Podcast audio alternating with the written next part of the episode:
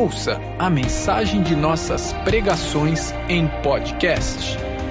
Acesse agapeubatuba.com/podcast.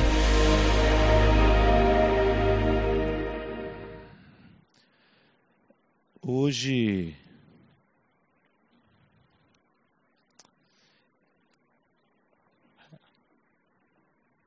Você sabe por que você está aqui? Me perdoa, irmão, mas eu vou falar de novo isso. Seu coração foi preparado para estar tá aqui?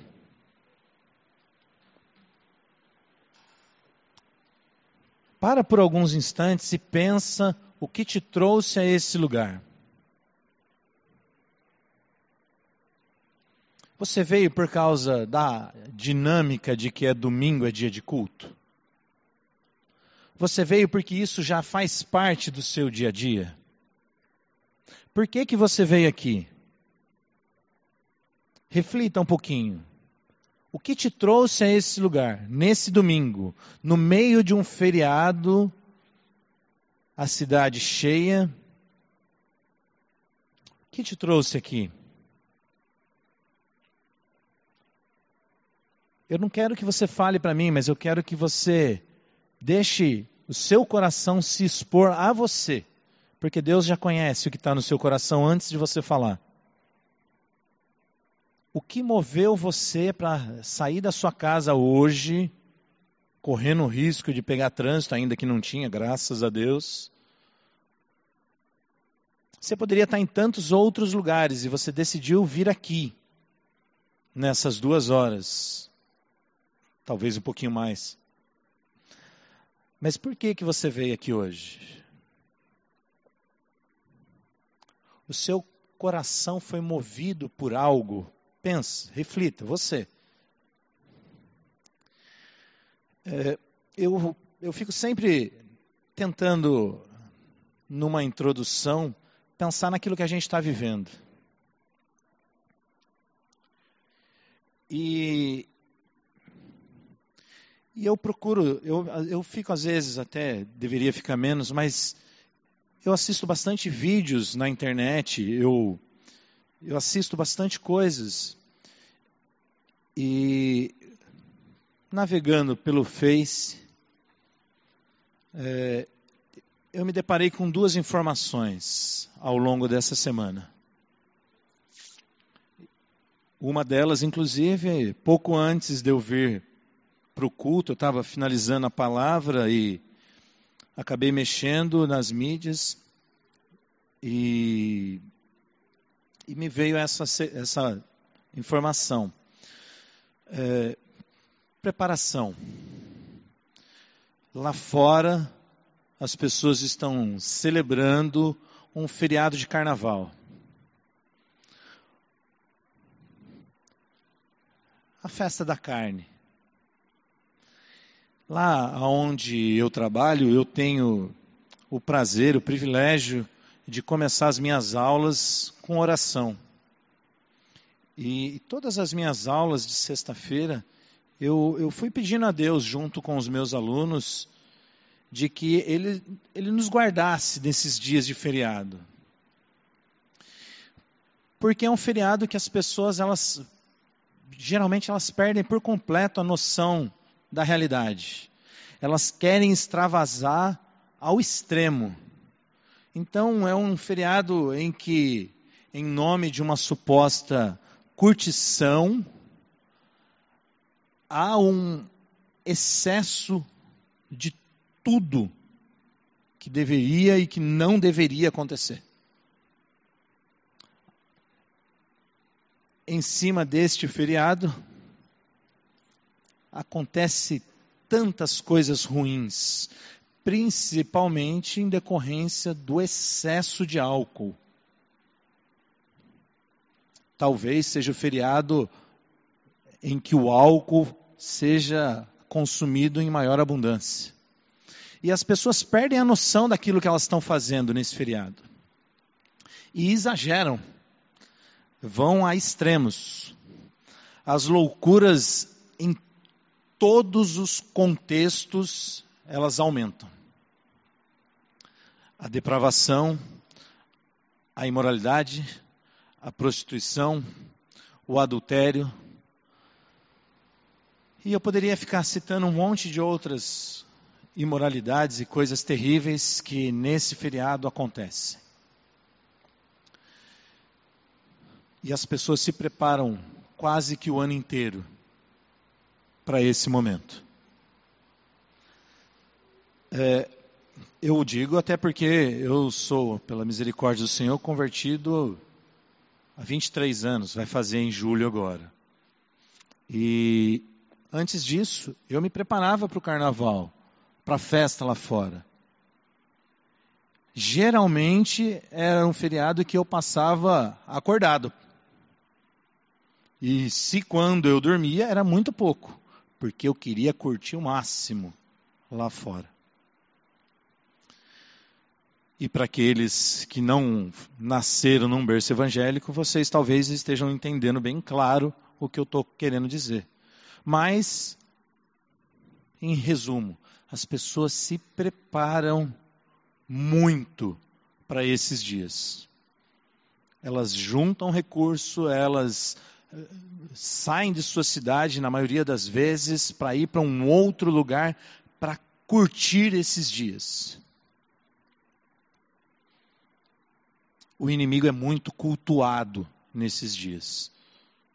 Você concorda comigo? Em contrapartida, eu não sei se você, e glória a Deus por isso, viu nas mídias o que está acontecendo numa universidade nos Estados Unidos. Talvez eu fale o nome errado, mas Ausburg, acho que é alguma coisa desse tipo. Alguém viu essa Oh, olha para o lado, olha quanta gente está entendendo o que eu estou falando. É uma. Eu, eu, fui buscar, eu fui buscar o que está acontecendo lá, eu fui buscar o conhecimento do que está acontecendo lá, as informações por trás daquilo lá. Ela é uma. Lá é uma universidade metodista. É uma antiga universidade metodista. A fonte que eu busquei trazia essa informação. E como uma faculdade metodista, como uma universidade metodista, eles têm por hábito cultuar ao Senhor. Então, todas as semanas já faz parte da dinâmica da universidade, eles têm um espaço onde eles param para cultuar o Senhor, os jovens vão para cultuar o Senhor. Todos daquela universidade são cristãos? Não. Não. Todos os professores são? Talvez não também, não tenho certeza dessa informação. Mas, enfim, o que aconteceu lá? Eles se reuniram no dia 8 para fazer um culto. Que ainda não acabou. Hoje é dia 23, é isso? O 19? 19. Então, já fazem 11 dias que o culto não acabou. Não tem nenhuma banda famosa, não tem nenhum pregador famoso.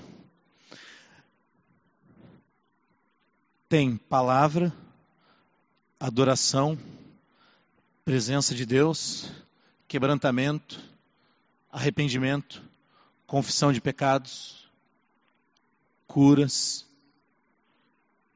E isso começou a chamar atenção, porque o negócio não desligou. Só que os alunos da faculdade, daquela universidade, eles tinham aula. Mas os professores entenderam que aquilo lá era um mover de Deus. E dispensaram as aulas. Por que, que eles dispensaram as aulas? Porque os alunos não queriam sair lá de dentro eles continuavam lá. E, claro que eu não vou contar mentira para florear para vocês, eles foram ficando, foram ficando, foram ficando, de repente aquilo começou a despertar curiosidade das pessoas. Mas o que está acontecendo? E as mídias começaram a espalhar a informação.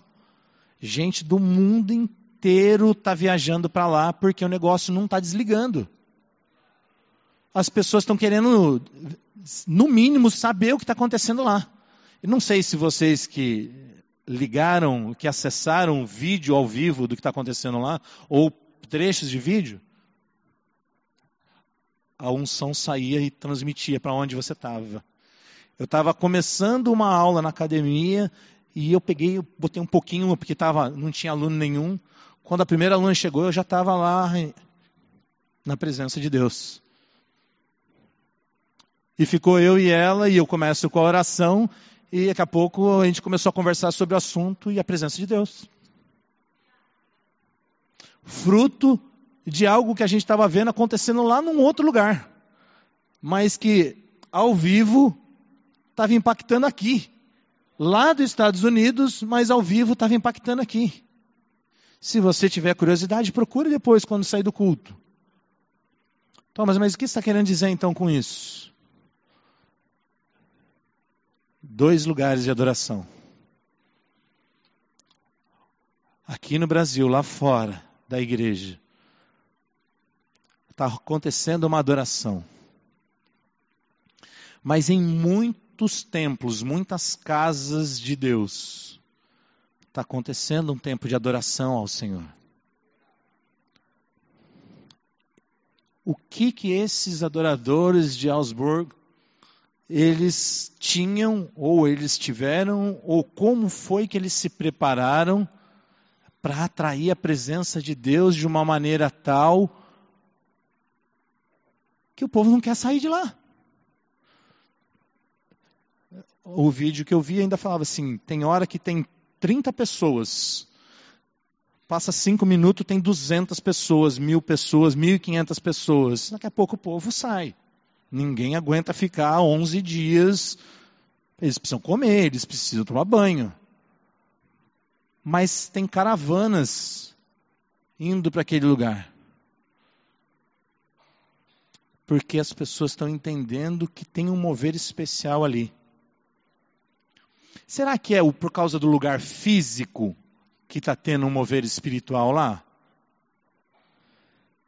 E quando eu fui buscar informações sobre esse lugar, sobre essa universidade, se confirmar, e tudo está se confirmando, porque já são 11 dias, é o quarto mover de avivamento nesse mesmo lugar durante cento e alguns anos. Eles tiveram um avivamento lá, há uns 50 anos atrás, se não me falha a memória. Eles tiveram um avivamento lá que tomou a cidade toda. Antes de internet, antes dessa divulgação que as mídias fazem. Mas será que então é por causa do lugar físico? Eu acho que não. Eu acredito que era por causa das pessoas que estavam lá. Como as pessoas estavam com fome de Deus, com sede de Deus, a vontade que elas tinham de atrair a presença de Deus. Dá uma olhada para o lado. Veja quantas pessoas tem aqui. Será que a gente está com essa fome de Deus? Será que você se preparou para chegar até aqui com esse coração desejoso? como esses irmãos de lá? Será que você prostrou o seu coração diante do Senhor, se preparando para vir à casa do Senhor e falou: Senhor, hoje incendei aquele lugar. Senhor, eu quero chegar lá tomado pela tua unção. Senhor, que o louvor seja cheio, que o pregador seja cheio, que a dança seja cheia, que os irmãos sejam curados, batizados, libertos. Não precisa levantar a mão mas você se preparou assim, será? Claro que não estou falando de vocês, estou falando porque acontece comigo.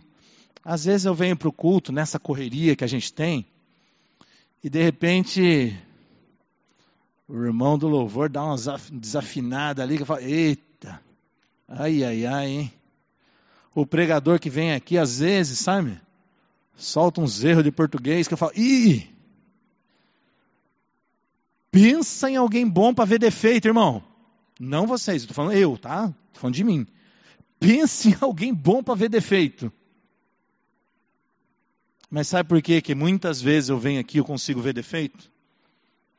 Porque o meu coração às vezes não está ligado no trono, irmão. Às vezes eu chego aqui numa correria, com preocupação e um monte de coisa, e não é no Senhor que meu coração está ligado. Porque fala a verdade, quando você chega aqui assim, com o coração desejoso por Deus, não importa se o louvor canta bem ou não canta. Porque faz assim, a primeira nota, plim, presença de Deus. Fala que não é assim. Quando você está ligado no trono. O pregador pega o microfone aqui e você já dá glória a Deus. Você nem sabe o que ele vai falar, ele não falou nada, mas você já dá glória a Deus. Mas isso é quando o coração da gente está ligado. Quando a gente se preparou. Quando a gente está com aquela fome mesmo, que não importa. Sabe por quê? Porque quando a gente vem com fome, desejoso de Deus, a gente sabe que tudo que está aqui em cima é só instrumento. Seja aparelho, seja instrumento mesmo, seja pessoa, é só instrumento. Que o que sai daqui vem de Deus, irmão. Se você sair de, da sua casa com essa convicção, e se você ainda preparar o seu coração assim ao longo da semana, não meia hora antes só, mas ao longo da semana, falando, Deus, eu quero estar cheio do Senhor. Porque, Senhor, quando eu chegar no culto e aquele irmãozinho estiver do meu lado, Senhor, eu quero que ele pegue fogo do meu lado. Sabe, porque às vezes a gente vem esperando que o fogo venha daqui. Sabe da onde que é para sair o fogo? Do seu lugar secreto. Se o fogo não sair do seu lugar secreto, irmão, você pode chegar aqui num culto pegando fogo, o culto pegando fogo, e você ficar como uma geladeira. Eu posso ficar como uma geladeira. E quantas vezes já aconteceu comigo isso? E eu também já falei que quantas vezes eu desço da rodovia ali e já estou sentindo a presença de Deus. Não é porque a presença de Deus aumenta ou diminui. É a sensibilidade da gente é que muda. E é a informação triste, né? Porque, falando do carnaval de novo, que eu não queria ficar nesse, mas aí eu recebi dois videozinhos falando que, mais uma vez, as escolas de samba estão é, acabando com a referência à santidade. Né? Eles estão zombando mais uma vez de Jesus e assim por diante. Isso é o que está acontecendo lá fora, irmão. E se você estiver ligadinho com o seu coração na palavra de Deus, você vai entender que isso faz parte.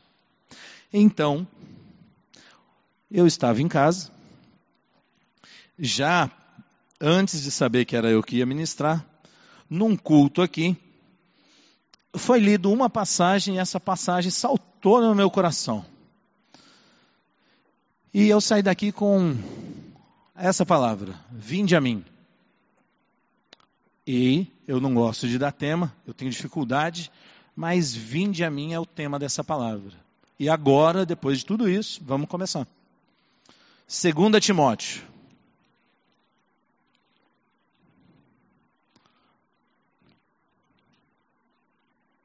Ah, irmão, só vai demorar mais do que três horas se, se Deus quiser mesmo, viu? Fica tranquilo, me preparei para não ir muito longe. 2 Timóteo 3, 1.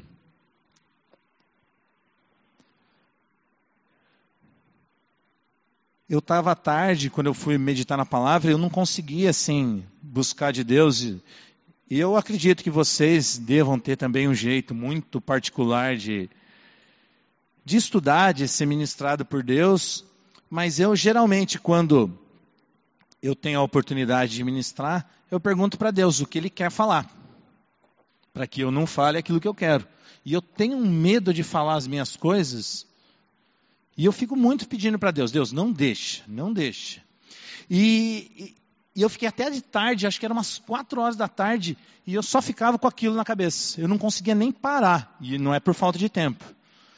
Eu não conseguia, parecia que não brotava nada de palavra, nada, nada. E eu sempre tenho, né? A última vez que eu ministrei ainda falei que meu arquivo é muito bom, assim, tem um monte de coisa no HD ali.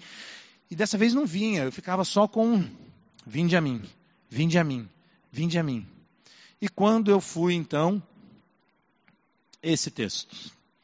2 Timóteo 3:1. Sabe, porém, isso, nos últimos dias sobrevirão tempos difíceis. Para um pouquinho, nós não vamos prolongar, que eu sou bom de prolongar as coisas, mas não vamos. Você tem percebido, você tem vivido tempos difíceis? Você olha a dinâmica da sua casa, da sua família, o seu trabalho, ao seu redor, você tem percebido que a gente está vivendo dias difíceis, tempos difíceis, algumas versões tempos trabalhosos? Versículos 2.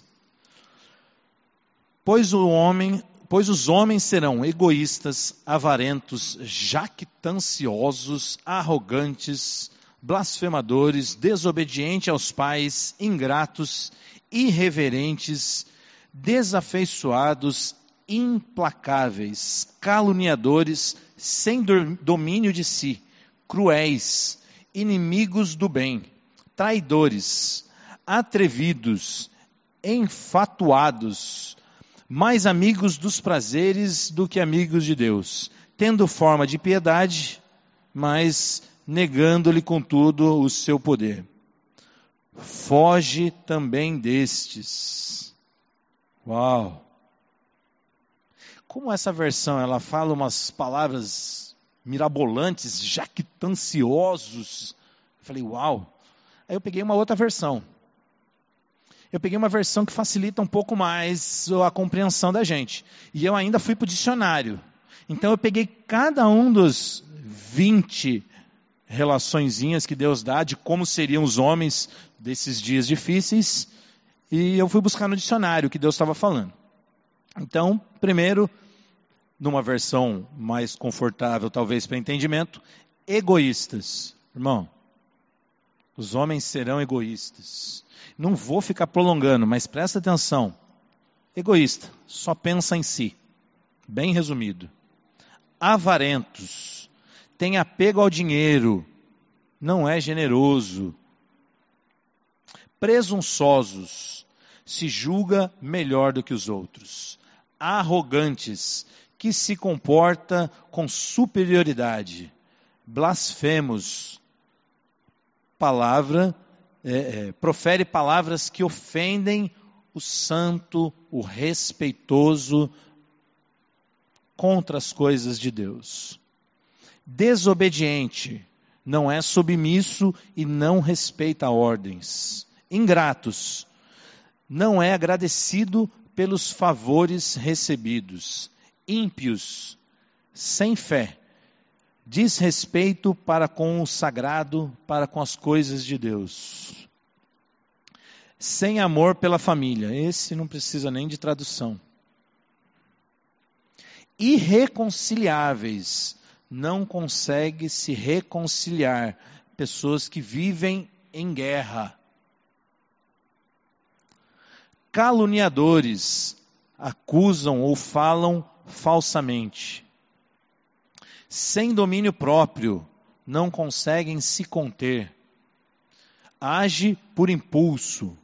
Cruéis, age com maldade.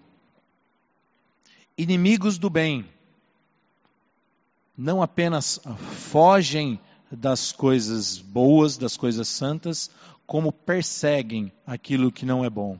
Ou melhor, aquilo que é, bom, aquilo que vem de Deus. Traidores. Pensa aí. No seu meio existem pessoas traidoras? Precipitados, agem sem pensar. Soberbos, agem com arrogância, orgulho. Amantes dos prazeres têm aparência de piedade, mas negam o efeito dela. Pensa bem nos dias de hoje, irmão. Dias difíceis do que a gente vive. Essa descrição não se assemelha bem os dias de hoje? O estado das pessoas lá fora? E eu espero que isso fale com você, porque falou comigo. Todas as vezes que a gente se expõe à palavra, eu acredito muito que Deus mostra para a gente, com um pequeno holofote, sujeiras em nós. Desse monte de coisas, irmão, quantas delas eu percebi que fazem parte, não cotidiano meu, mas que acabam acontecendo comigo. Quantas vezes eu me pego meio egoísta? Quantas vezes eu me pego meio presunçoso? Eu estou falando de mim. Quantas vezes eu me vejo meio arrogante?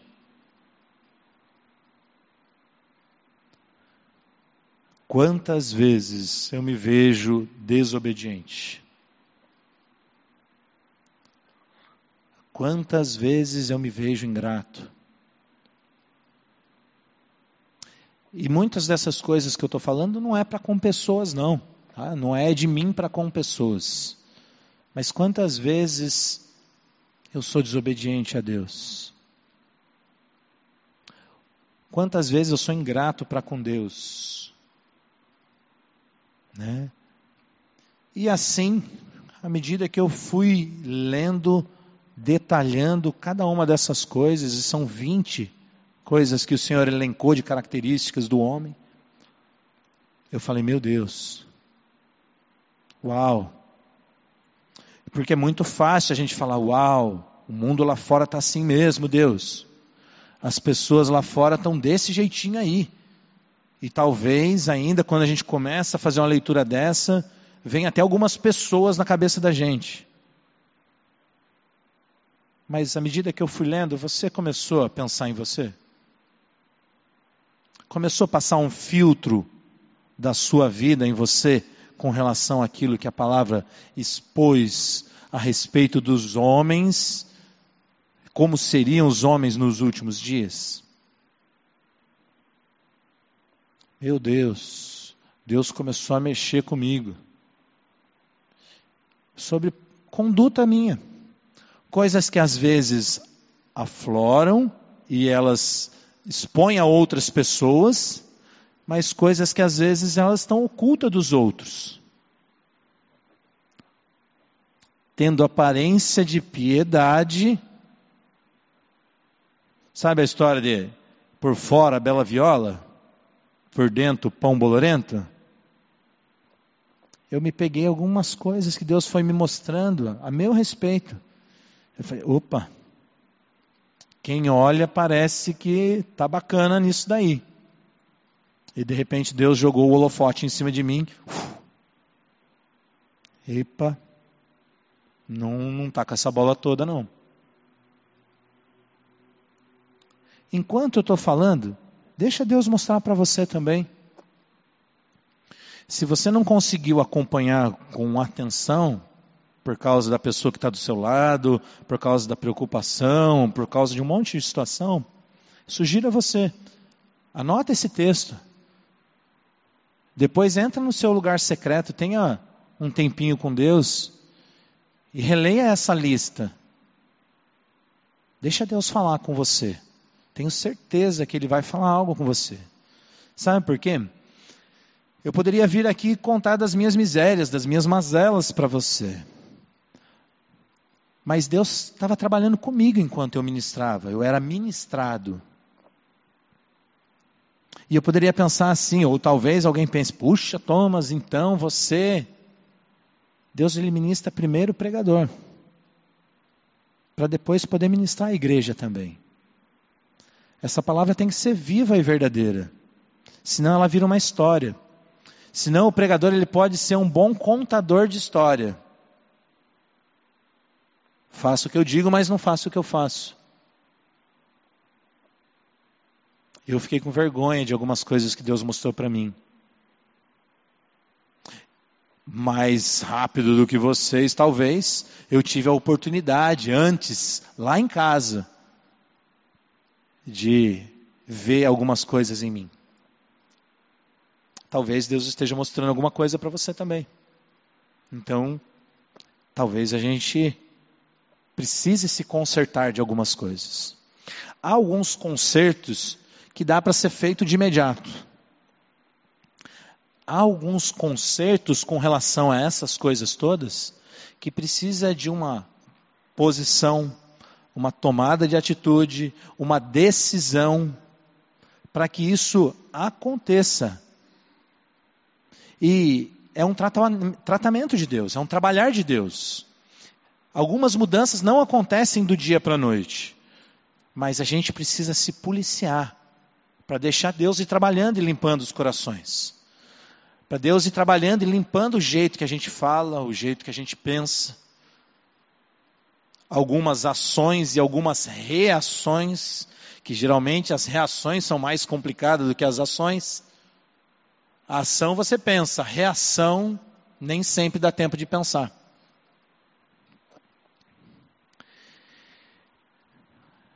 Medite nessa lista. Mas vamos passar para frente.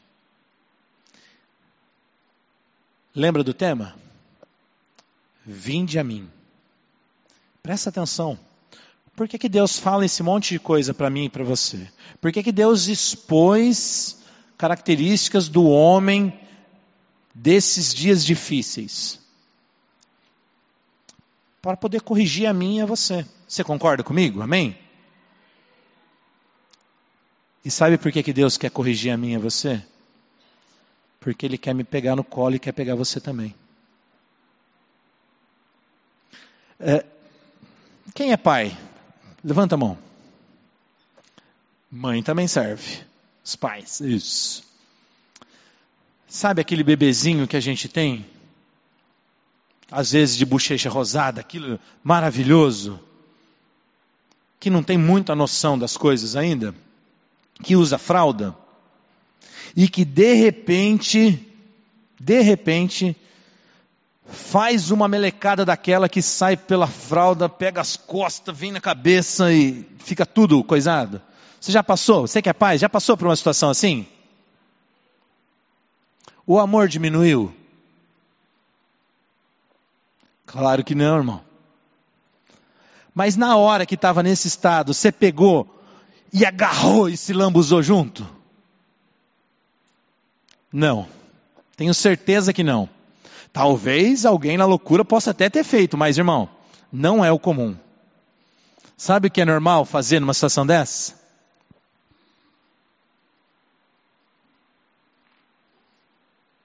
Aí a gente vai lá. Depois de limpinho, o que, que você faz? E dá até um cheirinho, não é assim? E dá um cheirinho, irmão. Fala que não é assim. Mas sujo não. Deus quer deixar você limpinho. Porque Deus quer dar um cheirinho em você, irmão. Ele quer dar um cheirinho. Mas ele precisa deixar você no jeito primeiro. Mateus 11.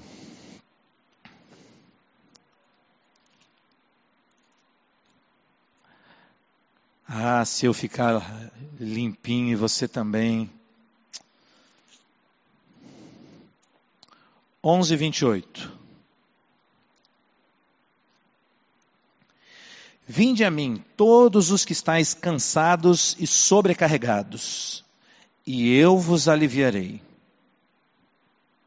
Tomai sobre vós o meu jugo. Aprendei de mim, porque sou manso e humilde de coração e achareis descanso para a vossa alma. Alma é a palavra que eu quero pegar agora. Sabe por quê? Olha o que Deus me mostrou. Sabe todas aquelas características do homem do dia dos dias difíceis? Não vou voltar na, em cada uma delas. Mas se você depois em casa fizer essa meditação, todas essas coisas machucam a alma da gente. É uma detonação para com a alma. Fere a pessoa que está suja por esse pecado, mas fere os outros também. Então, ele causa feridas na alma. A pessoa ingrata, a pessoa soberba, a pessoa arrogante e né, o blasfemo. O blasfemo ele causa feridas principalmente na alma, mas machuca muito a Deus, mais do que machucar outras pessoas. Irmãos, eu fui olhando todas essas coisas. Pessoas que praticam essas atitudes, ou, ou que têm consigo essas características, ou que desenvolve essas coisas terríveis, elas machucam a alma de outras pessoas. Então, todas as vezes que eu tenho comigo a manifestação de alguma dessas coisas terríveis, dos dias difíceis, eu provoco uma ferida em alguém. Não sei se você já tinha pensado nisso, mas foi isso que Deus mostrou para mim. Que todas as vezes que eu ajo como um homem louco desse tipo, eu machuco alguém. E geralmente eu me machuco também. Porque geralmente em resposta da minha ação vem uma reação. Muitas vezes do mesmo tamanho. Quando não vem pior. Então eu machuco e sou machucado também. Eu estava meditando então e ficava aquele, aquela frase do versículo: Vinde a mim, vinde a mim, vinde a mim. E eu ficava para Deus: Deus, por que vinde a mim? Por que vinde a mim? Vinde a mim todos que estão cansados. Irmão, fala a verdade. Todo mundo que trabalha, pensa aí, se não é verdade. Você pode trabalhar que nem doido, um trabalho braçal, difícil. Mas se você chega na sua casa depois e você tem paz, como é que você vai descansar?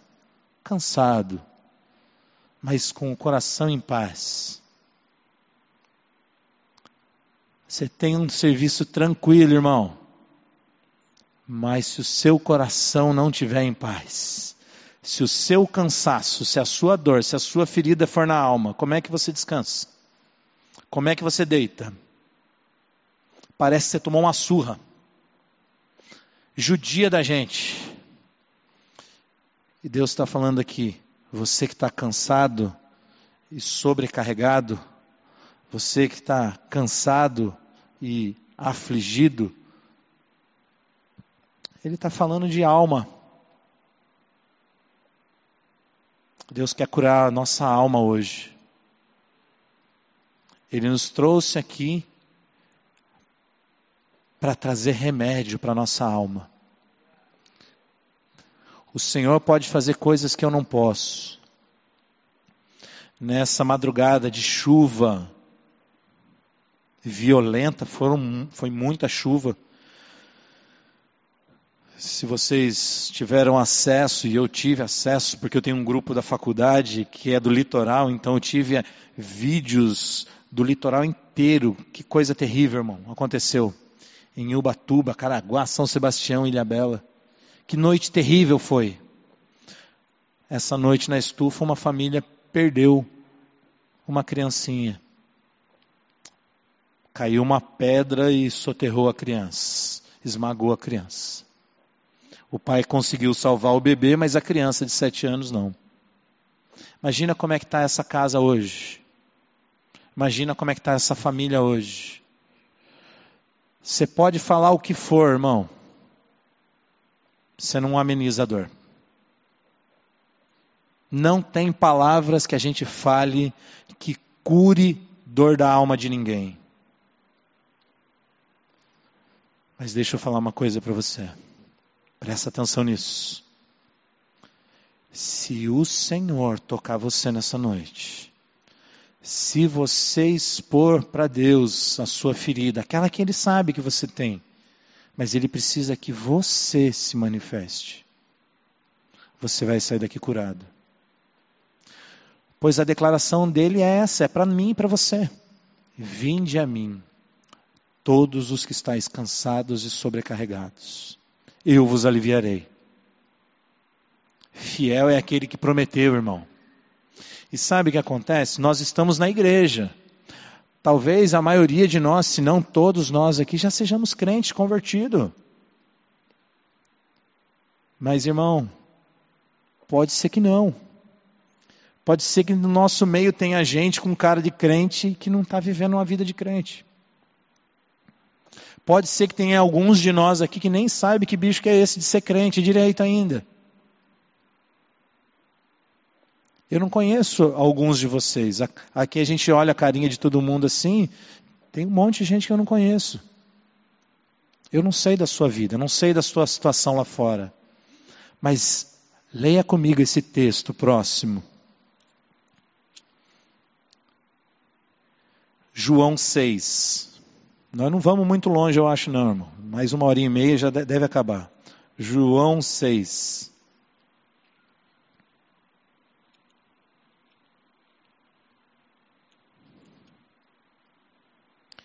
Seis trinta e sete.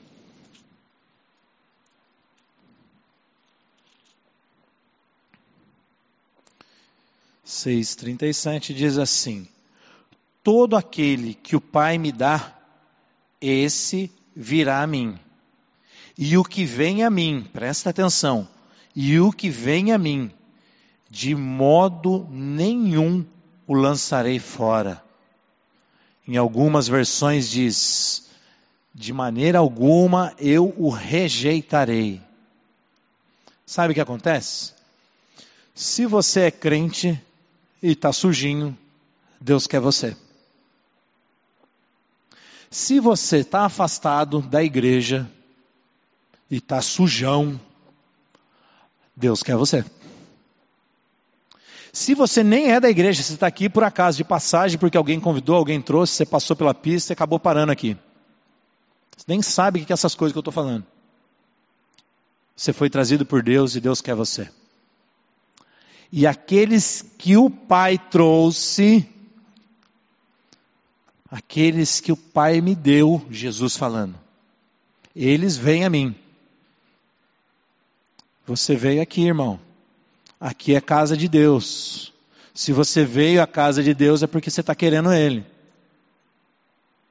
E a declaração dele é: de maneira alguma lançarei fora. Não importa se você está bebendo, não importa se você está fumando, não importa se você está se prostituindo. Se você veio, Ele quer você. E Ele não vai lançar você fora. Ele não vai rejeitar você por causa das coisas que você fez. Ele me mostrou coisas que eu estava fazendo, irmão. E eu sei que Ele não me rejeita por isso. Mas, abre comigo. Êxodo.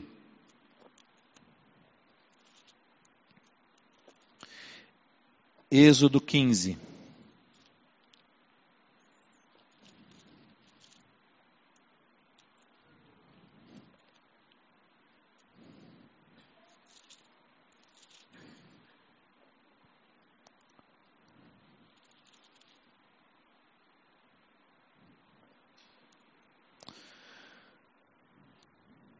Quinze, vinte e seis.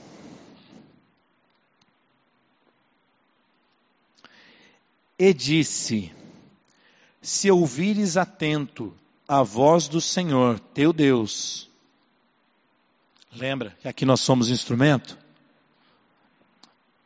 A voz é minha, mas a palavra é dele. Amém? Então recebe a palavra dele para você, para mim. E se ouvires atento a voz do Senhor, teu Deus, e fizeres o que é reto diante dos seus olhos, e deres ouvido aos seus mandamentos, e guardares todos os seus estatutos, nenhuma enfermidade virá sobre ti, das que enviei sobre o Egito, os egípcios, perdão, pois eu sou o Senhor que te sara. Vou dar contexto para você entender. Eles tinham acabado de atravessar o Mar Vermelho. Eles tinham acabado de ser libertos do Egito. Era o povo de Israel que estava cativo há mais de 400 anos, 430 anos.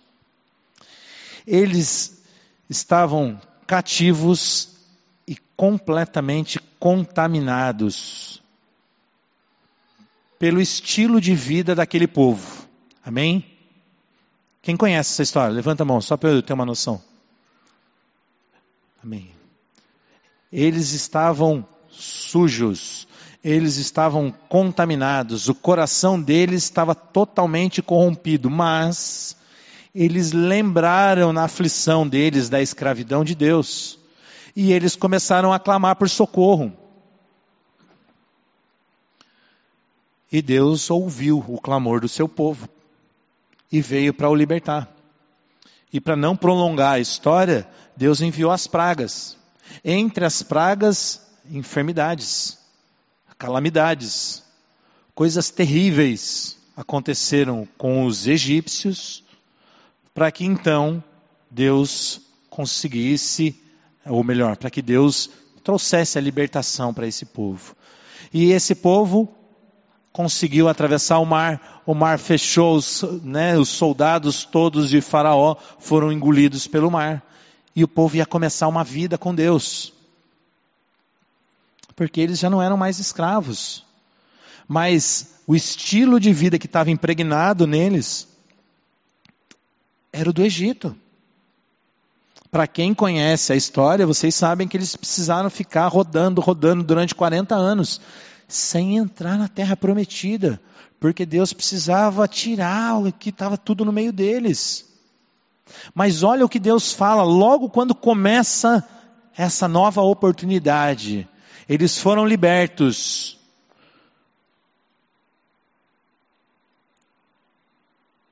Se ouvires atento a voz do Senhor teu Deus, se fizeres o que é reto diante dos seus olhos, se deres ouvido aos seus mandamentos, se guardarem todos os seus estatutos, então o povo ia ser exposto à palavra de Deus às ordenanças de Deus, aos mandamentos de Deus. Então, agora que você vai saber, que você vai viver com liberdade, se você começar a viver conforme aquilo que Deus está pedindo para você, como resultado disso, eu sou o Senhor que te sara. Existem problemas de saúde que precisam de médico precisam de procedimentos e medicamentos. Existem algumas feridas na alma que o psicólogo e o psiquiatra e os remédios ajudam. Nada se compara ao Deus que te sara. Nada se compara à cura que o Senhor pode trazer para você. A libertação da tristeza, do sofrimento, da angústia, da opressão, da depressão, das síndromes de pânico e assim por diante. Eu sou o Senhor que te sara. Imagina o seu Criador, aquele que você saiu da sua casa e veio para a sua casa para ouvir algo que ele tinha para dizer, e ele está dizendo para você: eu sou o Senhor que te sara.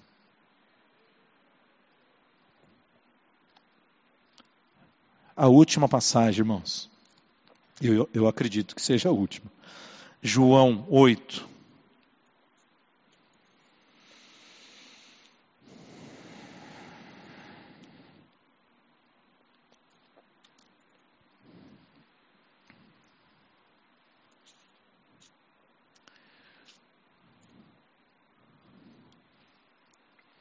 Esse texto de Êxodo, para mim, ele tem uma, uma declaração oculta nele.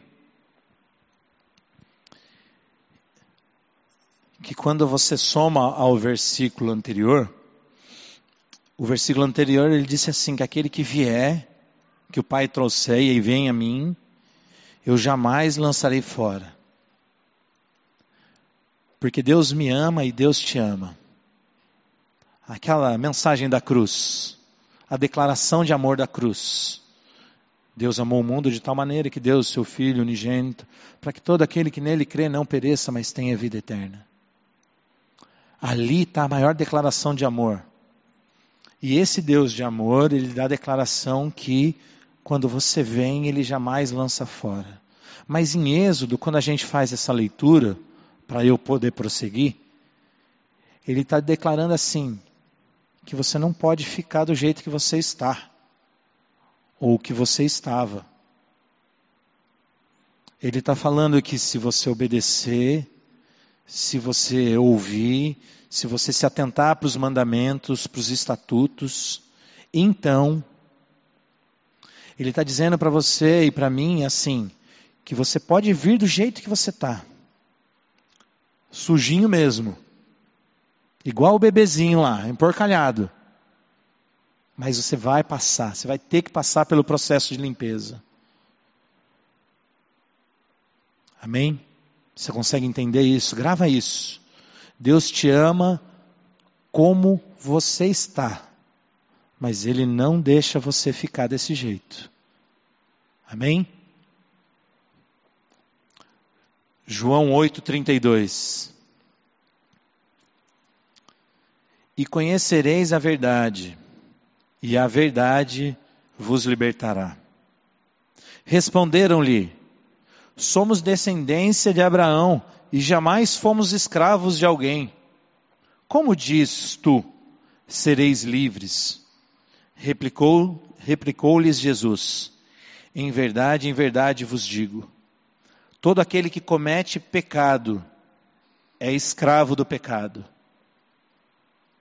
Presta atenção, irmão. Conhecereis a verdade e a verdade vos libertará. Todo aquele que comete pecado é escravo do pecado. Do que eu preciso ser livre? De uma vida de pecado. Thomas, mas então o que é pecado? Tudo aquilo que te afasta de Deus.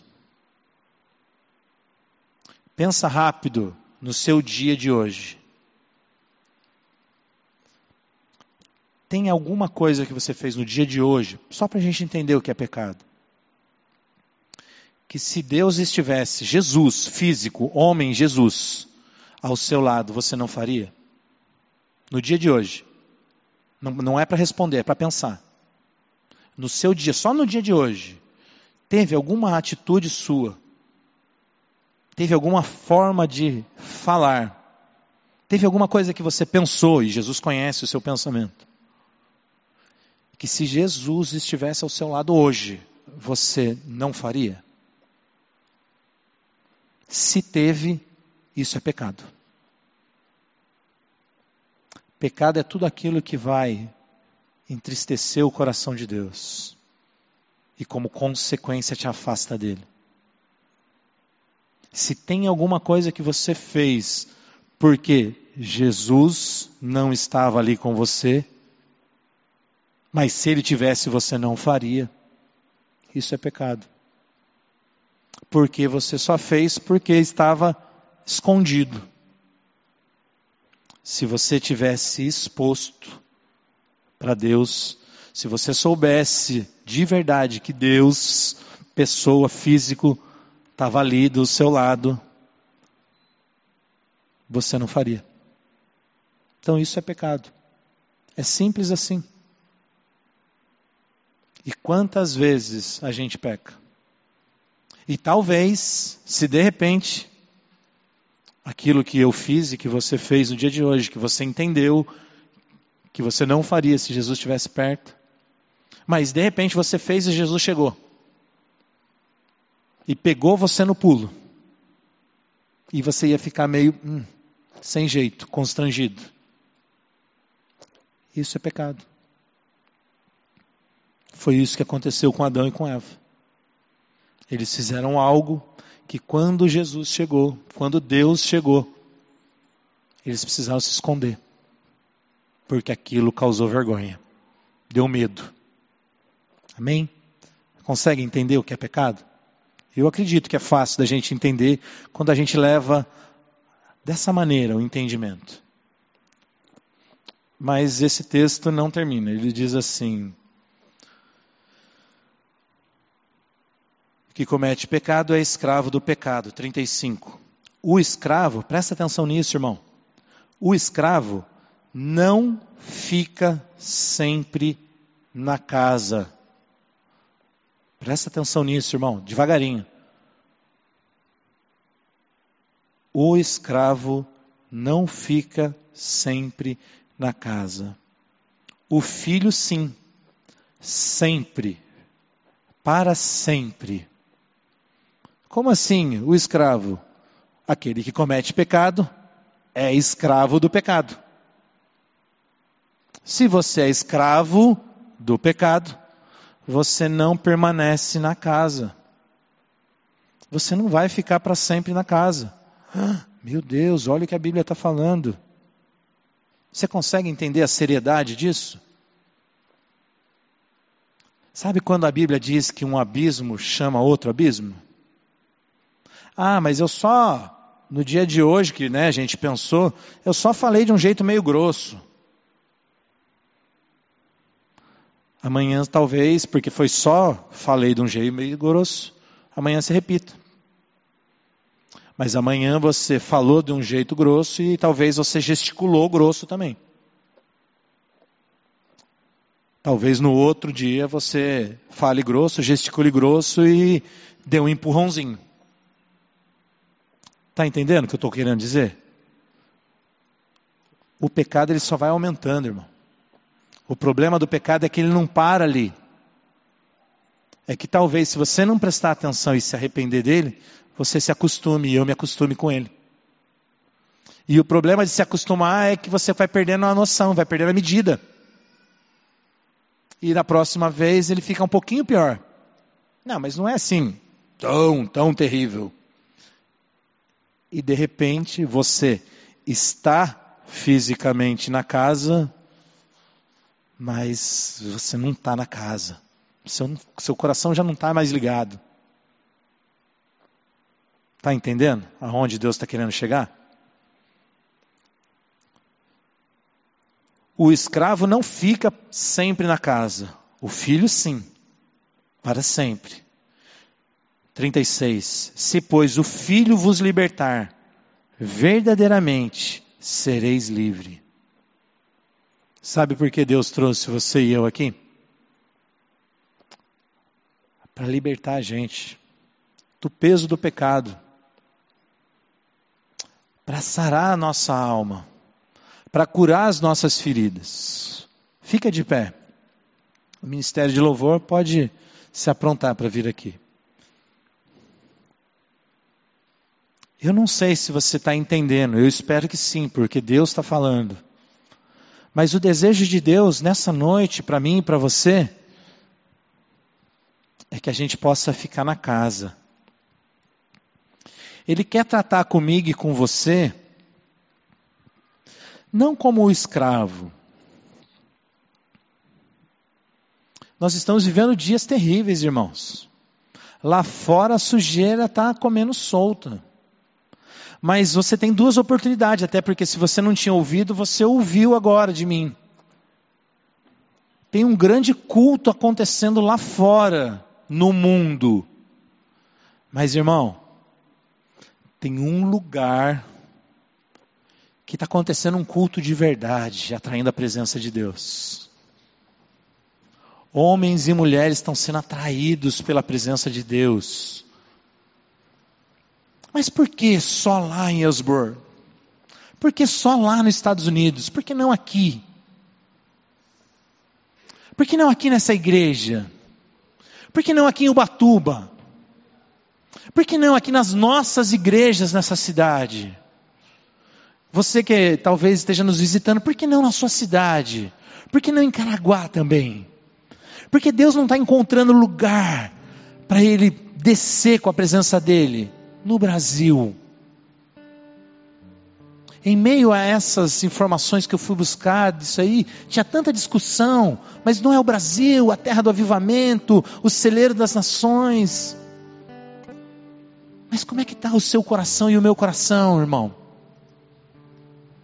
Será que a gente está conseguindo atrair a Deus? Será que a sua fome, a minha fome, ela está movendo o coração de Deus?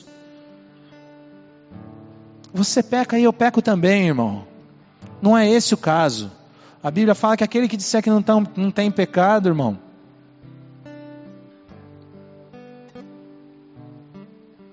o pecado só não pode ser parte da sua vida. Você não pode ser escravo do pecado.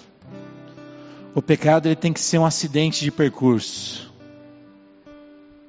Você precisa que a sua vida seja transformada. Eu preciso que a minha vida seja transformada. Sabe que eu preciso, irmão? Eu preciso, quando eu chegar nesse lugar e tiver o primeiro dedilhar do violão, eu preciso, vai, puf, a lágrima precisa correr de novo no meu olho. O meu coração precisa começar a acelerar. Mas eu preciso estar muito ligado com Deus, irmão.